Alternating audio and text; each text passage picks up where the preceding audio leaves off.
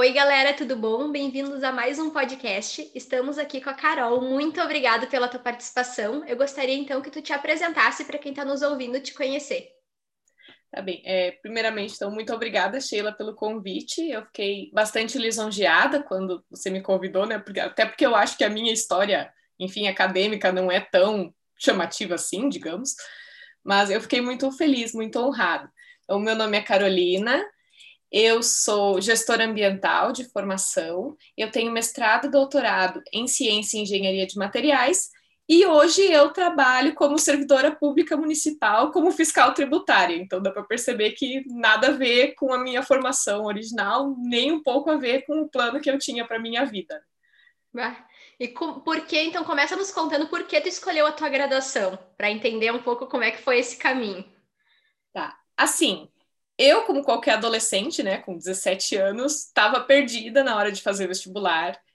E eu não sabia muito bem para que lado atirar. Eu sempre gostei muito de biologia e química, então eu achei que a área ambiental ia ser algo que ia atender né, as minhas expectativas para uma formação superior.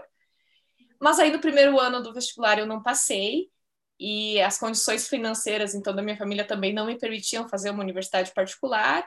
Então eu tinha que ir para pública, como eu não passei, eu fiquei aquele primeiro ano, né, no, no limbo, tentando estudar um pouco, enfim.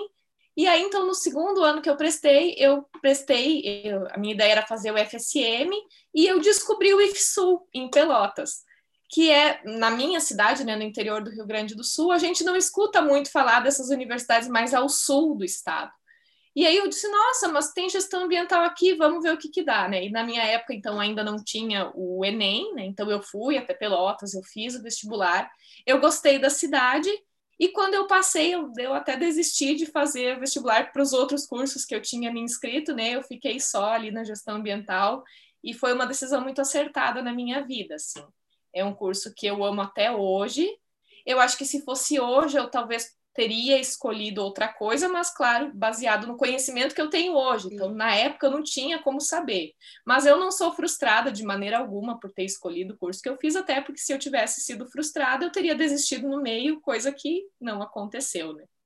E como é que foi o teu período de graduação? Como é que foi teu curso, as atividades que tu desenvolveu, os projetos que tu participou, se tu fez estágio? Sim, foi um período muito positivo, assim, para minha vida. Até porque quando tu sai da, né, da escola, tu é uma criança praticamente. Então, foi um período de muito crescimento pessoal para mim. Até porque eu fui morar numa cidade a 500 quilômetros da minha cidade natal. Eu estava longe de todo mundo. Eu tive que aprender a me virar sozinha. Eu tive que aprender a cozinhar arroz, eu tive, sabe? Então, assim, além da questão do conhecimento em si, para mim, pessoalmente, foi um período de grande crescimento. E a minha turma, desde o início, foi muito pequena. A minha turma originalmente tinha 20 pessoas e já no primeiro semestre caiu para 10. Então, desde o início da faculdade, foi uma turma muito pequena, nós éramos muito unidos. E o IFSU, ele tem essa fama, assim, de ser muito puxado, né? Quem faz técnico lá sempre fala, e para graduação não é diferente. Então, assim, eu vejo hoje é, que talvez faculdade não seja para todo mundo, né? Nem todo mundo tem esse perfil do meter a cara nos livros e ficar estudando enlouquecidamente, e ignorar todo o resto da vida que tu tem, ignorar família, ignorar amigos, ignorar amores, enfim, e sentar e estudar. Por sorte, esse é o meu perfil, né? Então eu me dei muito bem, e tanto que no meio do curso surgiu a oportunidade de eu fazer iniciação científica, e eu confesso que, no início, a minha atração pela iniciação científica era a bolsa, não era necessariamente a pesquisa, né? Mas eu me encontrei ali, sabe? Eu vi que era uma coisa que eu gostava muito de pesquisar.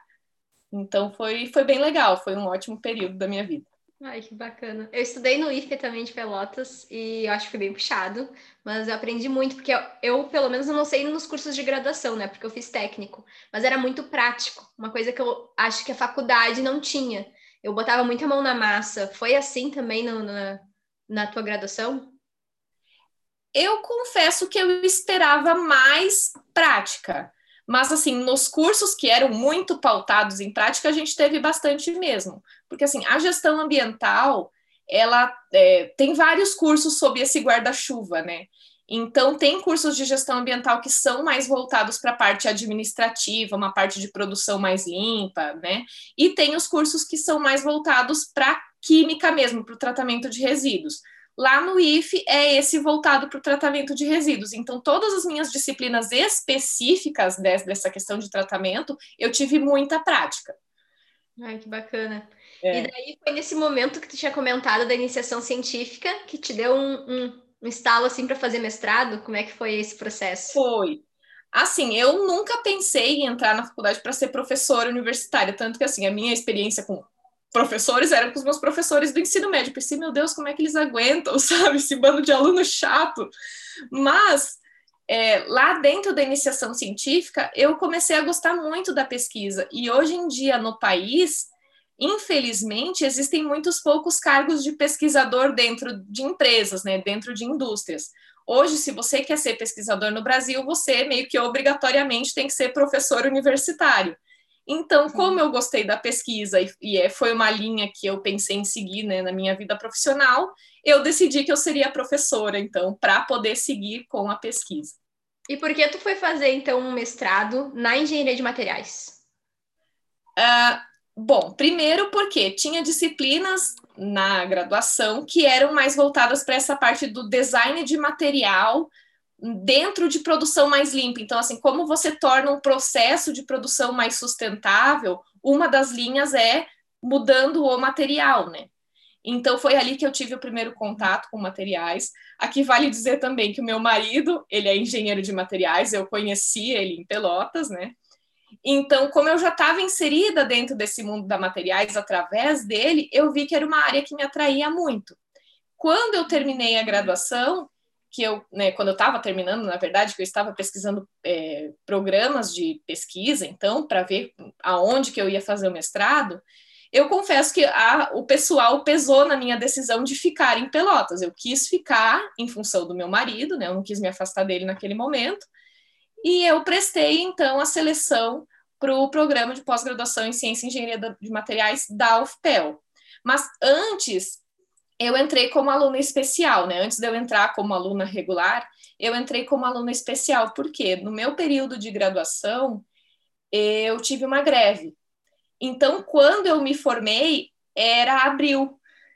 E aí, lógico, né? As seleções ou são no, no, final do ano ou no meio do ano. E eu terminei exatamente naquele meio. Então, junto dos meus últimos meses de graduação, eu entrei em contato com o professor Sérgio Cava, que depois foi virar o meu orientador de doutorado, não foi nem de mestrado no primeiro momento.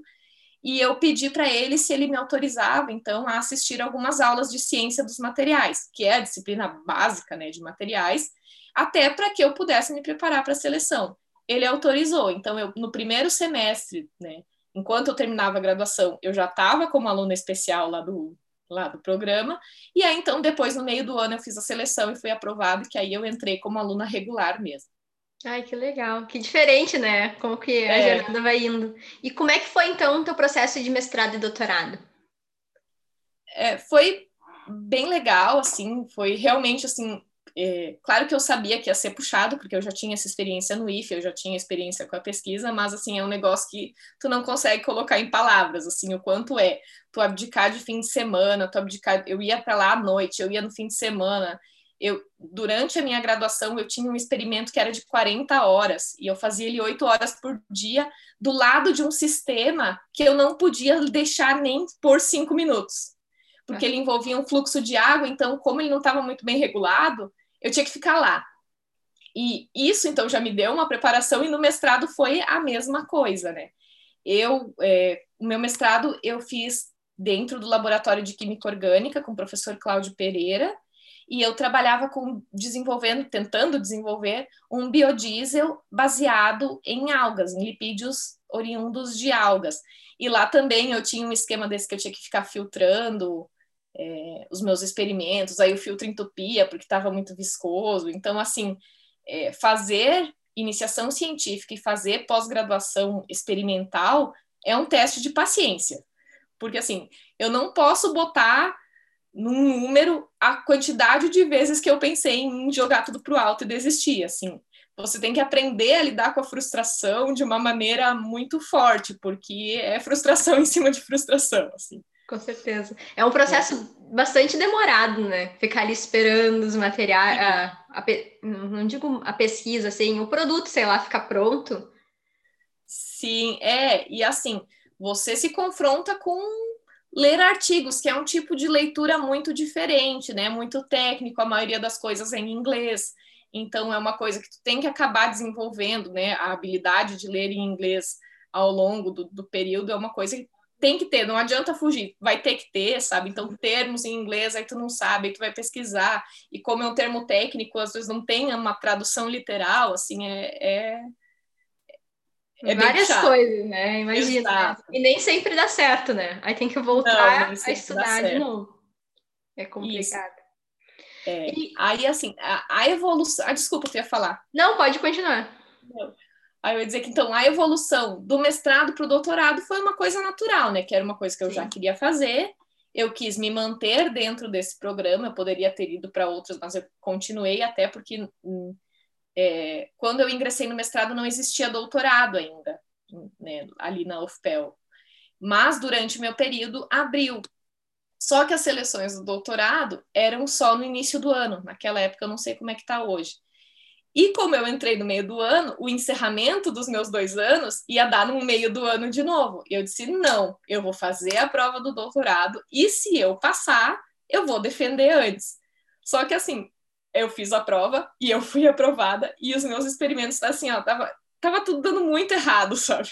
Eu tive que repensar o meu mestrado, eu tive que fazer toda a minha pesquisa meio que de novo em um período de três, quatro meses, mas deu certo. E, assim, e eu tive outro empecilho no meu caminho que o meu orientador de mestrado não iria orientar doutorado, então eu tive que trocar de orientador. Uhum foi nessa, é, então nessa oportunidade que eu conversei com o Cavo de novo, que foi o, o professor que foi a minha porta de entrada, né, para o programa. Conversei com ele, eu disse para ele que eu tinha uma ideia, ele topou me orientar e aí a gente foi, né? Fomos, demos as mãos e fomos junto então no meu doutorado. E que área que foi o teu mestrado? O meu mestrado foi dentro da área de biomateriais, que então no, nesse programa a gente entende como materiais que atendam a é, propósitos médicos, né? Então, por exemplo, fazer uma prótese, né? Realmente para uma, uma coisa para ser aplicada no corpo, mas também tem a linha de biomateriais que seriam materiais é, ecológicos, né? Então, eu entrei dentro dessa parte de biomateriais justamente por trabalhar com biodiesel oriundo de lipídios de algas. Porém, no meu doutorado, como eu troquei de orientador e troquei drasticamente de pesquisa, eu comecei a trabalhar com materiais cerâmicos para fazer novas células solares. Nossa, bem diferente. É, então, assim, tudo que eu pesquisei, a graduação foi uma coisa, o mestrado foi outra, o doutorado foi outra. E meio que isso é, é comum para minha vida, porque desde o ensino médio eu sempre senti muita aptidão por muitas áreas e eu nunca soube muito bem para onde correr, sabe? Então, isso meio que acabou se repetindo na minha vida como pesquisadora. Né? E como é que foi, então, trocar de área drasticamente no doutorado? Como é que foi esse processo? Porque o doutorado é de quatro anos, né? Então, um tempo bem Sim. mais longo, tudo mais de pesquisa, é. enfim, estudos. É. é. Foi trabalhoso, né? Porque eu tive que começar a pesquisar um assunto do zero, era um assunto que eu não tinha domínio absolutamente nenhum, mas eu me encontrei, eu gosto muito de materiais cerâmicos, mas eu também, eu tive que enfiar a cara nos livros e não tirar, né? é, durante muito tempo. É, ter que aprender tudo do zero de novo é como se eu estivesse começando uma graduação toda do zero, porém sem todo um suporte de professores, né? Que na graduação tu tem e no mestrado e no doutorado tu meio que é deixado livre. Então, é, de novo, eu, eu falo aqui que eu acredito que esse caminho não é para qualquer pessoa, Sim. muito embora eu acho que muitas pessoas que não têm essa aptidão possam se dar bem. Mas isso vai acontecer, claro, devido a muito esforço que aquela pessoa vai empregar né, nessa, nessa jornada. E no meu doutorado aconteceu uma coisa muito legal, que foi a oportunidade de fazer doutorado sanduíche, né? Um ano do meu doutorado eu fiz no exterior, então. Como é que foi esse processo, assim, Deus, tu já sabia que queria ir, apareceu a oportunidade, como é que foi se aplicar também e ser aprovada? É, foi meio que meio que inesperado, não, foi completamente inesperado, né? Eu até é, converso com meu marido hoje que a gente estava na minha cidade, eu vim visitar os meus pais num feriado, e a gente ia voltar em um dia X, e a gente acabou voltando dois dias antes. E nesse período de dois dias que eu não estaria em Pelotas e eu estava, eu conheci o meu orientador no exterior, né? o professor Antônio Feteira. Ele é português e ele trabalha na Sheffield Hallam University, na Inglaterra, né? na cidade de Sheffield. E ele veio para o Brasil porque ele era professor visitante do programa Ciências Sem Fronteiras. Ele tinha, ele veio então em parceria com a URGS e devido aos contatos que o Cava tinha então na URGS, ele acabou trazendo o professor Feteira para a UFPEL para alguma série de palestras. Foi ali que eu conheci ele e ele me convidou então a submeter um projeto né, de bolsa para o governo federal para trabalhar com ele então lá na Inglaterra e foi o que eu fiz eu fui, eu escrevi um projeto, né? A gente tem que agilizar uma série de documentos, então, né? E um deles é o projeto.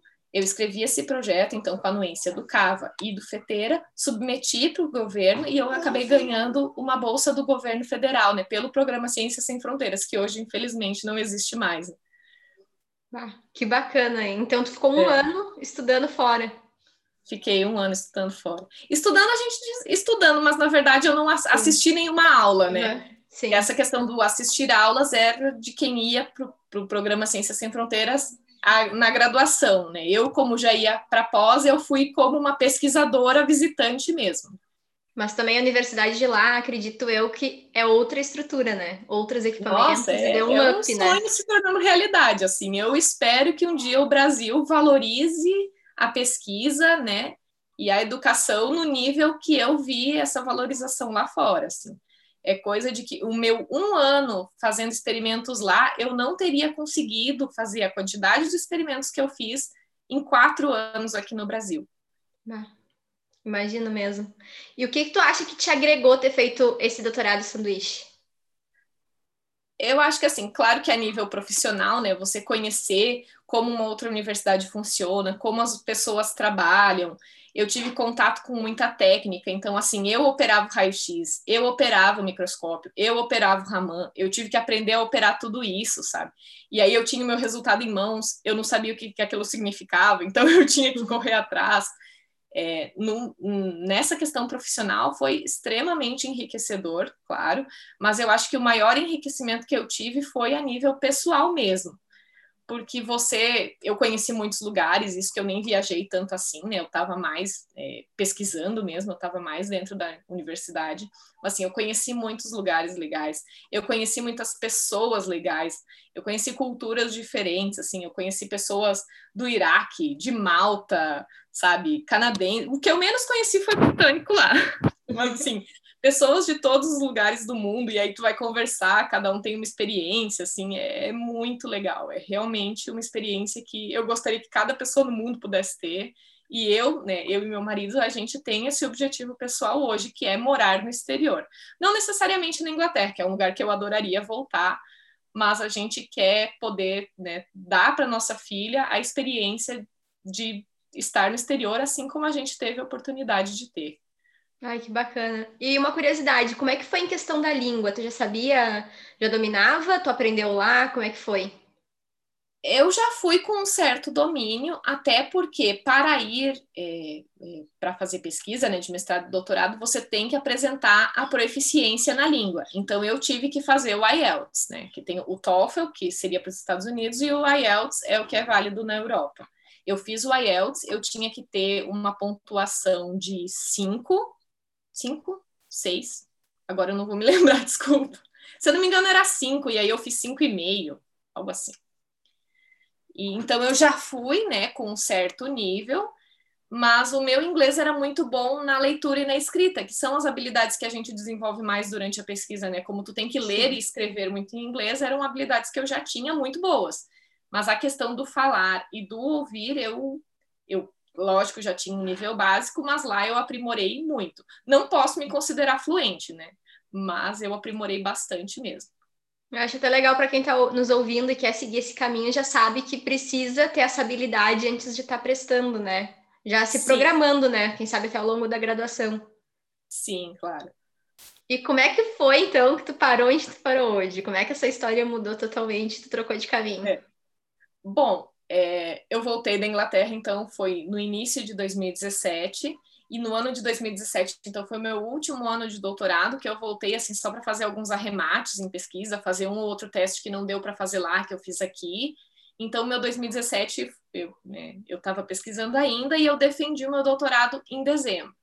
Só que como eu já vinha desde 2009 na graduação, né, nesse ambiente da universidade, eu já estava um pouco cansada. Eu, eu, senti que eu precisava de um tempo. E aí eu conversei com meu marido, ele também defendeu, ele também fez né, mestrado, doutorado, ele defendeu na mesma época que eu. Eu disse, ah, vamos tirar janeiro para nós, né? Vamos em janeiro a gente vai descansar, tudo mais. Em fevereiro a gente vê o que, que acontece. E eu acabei engravidando em fevereiro. Então, assim, o meu marido por sorte, ele logo conseguiu um emprego, ele é professor universitário hoje, e eu, como acabei engravidando, até parei de procurar, porque hoje em dia no país, quem é que contrata uma mulher grávida, né, para trabalhar sabendo que ela logo vai se afastar, enfim. Então, eu acabei me dedicando à minha gestação, e depois a minha filha nasceu em novembro de 2018. Aí eu acabei passando esse tempo com ela também. Só que o que, que eu percebi? a gente terminou o mestrado e doutorado e fomos para São Paulo, que é a cidade do Guilherme. E lá eu vi a rotina que ele tinha de trabalho, né, como professor, que era uma coisa que eu já sabia, né, que é aquela coisa meio louca, sem rotina. Tu, nesse semestre da aula em tais manhãs e tais tardes e tais noites, no semestre que vem muda tudo. E tudo agravado pelo trânsito de São Paulo, né, que ele saía às vezes muito cedo, eu passava o dia sem vê-lo. É, e eu percebi assim que não era uma coisa que eu queria para mim. Não no sentido de não querer mais lecionar, que é um desejo que eu ainda tenho, mas eu não estou mais disposta a abrir mão de quatro, cinco horas do meu dia para ficar no trânsito. Sabe, é uma coisa que quando a minha filha nasceu perdeu um pouco o sentido para mim, porque eu fico pensando, nossa, tá, eu vou trabalhar, eu vou sair às cinco da manhã de casa, eu vou voltar depois da meia-noite, que horas que eu vou ter para minha filha? Sabe? Então passou a ser uma coisa que não fazia mais sentido para minha vida, não era algo que eu desejava para mim. E paralelamente a isso, então, eu comecei a me alternar. Eu passava um tempo em São Paulo e passava um tempo em Ibirubá, né, que é a minha cidade natal, no Rio Grande do Sul. E numa dessas oportunidades, surgiu um concurso para a prefeitura daqui. E eu pensei, vou fazer, porque também não existia a previsão de ser chamada logo, era uma vaga de cadastro reserva. E aí eu fiz e acabei passando. Então, hoje eu estou aqui em Ibirubá, né? O Guilherme, como está em home office, ele está aqui comigo, mas agora a gente tem uma previsão, né, de quem sabe nesse semestre, semestre que vem voltar a ser presencial, então não sei como isso vai funcionar para nós, né? Mas assim, então eu trabalho aqui, eu estou trabalhando em turno único, então eu trabalho de manhã até uma hora da tarde. De tarde eu fico com a minha filha, o Guilherme está em casa, então também sempre trabalhando de casa é uma coisa assim. É, é difícil você tentar explicar para alguém que não tem filhos a importância que tem você ter um tempo de qualidade para passar com a sua família. Claro que eu sei que você imagina e que você sabe que é importante, mas assim é uma coisa que é uma realidade que só bate quando você tem quando filhos. tem que viver, é. Quando tem que Exato. viver isso que tu sabe, né? Exato. Então assim, para mim é muito importante eu saber que eu saí do trabalho e o meu trabalho ficou lá na prefeitura. Em casa, eu sou mãe, em casa, eu sou esposa, em casa, eu tô aqui, né, para minha vida pessoal, enquanto a minha vida profissional ficou lá. Coisa que eu sei que, como professora e pesquisadora, não vai existir, porque eu já vivi essa realidade. Então, assim, é isso que eu quero para mim para o resto da vida? Não, eu tenho consciência que não. Mas para o momento que eu vivo hoje, é perfeito, sabe? Era para acontecer mesmo. Exato. E o que que tu faz hoje, assim? Conta um pouquinho da tua rotina de trabalho. Eu sou é, fiscal tributária, né? Então é uma área completamente nova para mim, mas como eu tenho aptidão, eu acho, né, que eu tenho curiosidade e aptidão para muitas áreas, é uma área que eu gosto também, que eu aprendi a gostar, né, lidar com legislação, lidar com IPTU e cálculo e, enfim, né, vistoria de estabelecimentos. É isso que eu faço hoje. Então, por exemplo, uma empresa quer, quer abrir né, uma empresa no município, sou eu que vou lá, vistorio, vejo se está tudo ok e emito o alvará dessa empresa. Quando tem uma denúncia, sou eu que vou lá também. Ai, que né? bacana, bem diferente, é, é né? Bem diferente, assim, é, é legal, mas é meio monótono, né? É um trabalho que todo dia é meio que a mesma coisa. Na pesquisa isso não existe. O meu trabalho todo dia é a mesma coisa, e, mas eu gosto muito, assim, não é, como eu já falei, né? Não é o que eu quero para minha vida a longo prazo, mas por enquanto tá legal. E para fazer assim, ah, se, uma, se um estudante está nos ouvindo e quer prestar esse concurso para ser fiscal tributário, o que que precisa? Tipo, tem que ter graduação, tem que ter pós? É qualquer de... graduação? Como é que mais ou menos assim, é vai depender muito, claro, de cada cidade e quais vão ser as exigências de cada cidade. Aqui em Ibirubá precisa só de ensino médio. Né? Então, assim, o meu cargo, na verdade, eu estou lotada dentro da Secretaria da Fazenda para trabalhar com tributos, mas eu tenho colegas fiscais que trabalham com fiscalização de obras, o fiscal ambiental e eu tenho fiscal sanitário também. O cargo é um só, então a prova caíram conteúdos de tudo.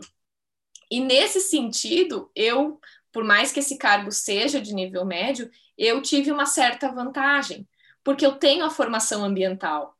Então, muita coisa é, eu já sabia da minha graduação, ao mesmo tempo que a, a, passaram do, dois fiscais né, nesse concurso, eu e a minha colega. A minha colega é engenheira civil, então ela também teve essa pequena vantagem de já ter o conhecimento da questão de obras, né? E hoje ela é fiscal de obras. Então, é, para o cargo em si, então não precisa de grande formação, mas eu acredito que se eu não tivesse formação superior, eu não teria passado no concurso. Ai, que legal. E qual tu diria que foi teu maior desafio aí na tua carreira, desde que tu iniciou assim o mestrado, que já é uma área assim, uma carreira, né, que tá se é. escolhendo? É, eu diria é que adaptação a mudanças, assim, é, a vida é um negócio que muda tão tanto e tão bruscamente, assim, eu tive que me adaptar a muitas mudanças que foram acontecendo, desde, ah, eu comecei a graduação, comecei o mestrado, comecei o doutorado, eu não tenho dinheiro, tenho que ir atrás de bolsa, ah, mas não vai ter, sabe? Então, assim, ou mesmo, ah, tá, na pesquisa tá dando tudo errado, quando é a hora de você desistir daquela pesquisa que você queria e de repente partir para um outro assunto, né? Sim. É, são desafios muito grandes. Você tem que estar muito aberto a mudanças e saber lidar com as mudanças também. Sim. E quais competências tu acha que são essenciais para se trabalhar na tua área hoje? É, você diz na pesquisa ou na fiscalização? Não, na fiscalização que tu tá hoje.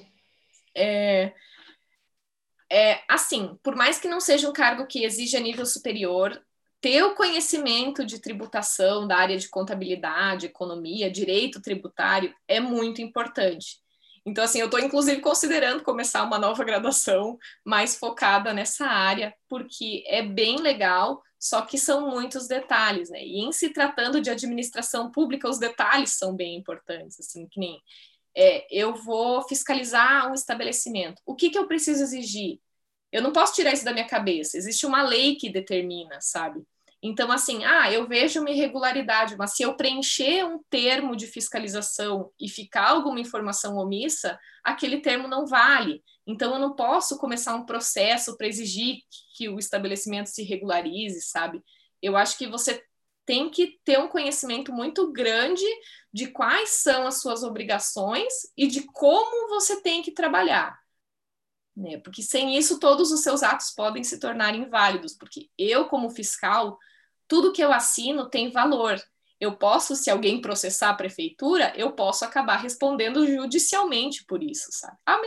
Da mesma forma que, sei lá, um engenheiro civil que projeta um prédio que dá algum defeito, né? Enfim, né? Cada profissão, você tem as suas responsabilidades e você é responsável por elas judicialmente. Sim. Uma coisa que tu comentou que eu acho legal a gente comentar assim também com a galera, é que tu não quer fazer isso pro resto da vida, isso tu sabe. Mas Sim. agora é o que tá melhor se encaixando no teu momento, né? É que eu atendo muitos estudantes que estão no início, assim, escolhendo a sua graduação, ou estão se sentindo muito perdidos e acham que esse é o fim do mundo. E ontem até conversei com uma aluna que, que eu comentei com ela, tu não tá presa a uma profissão pro resto da vida.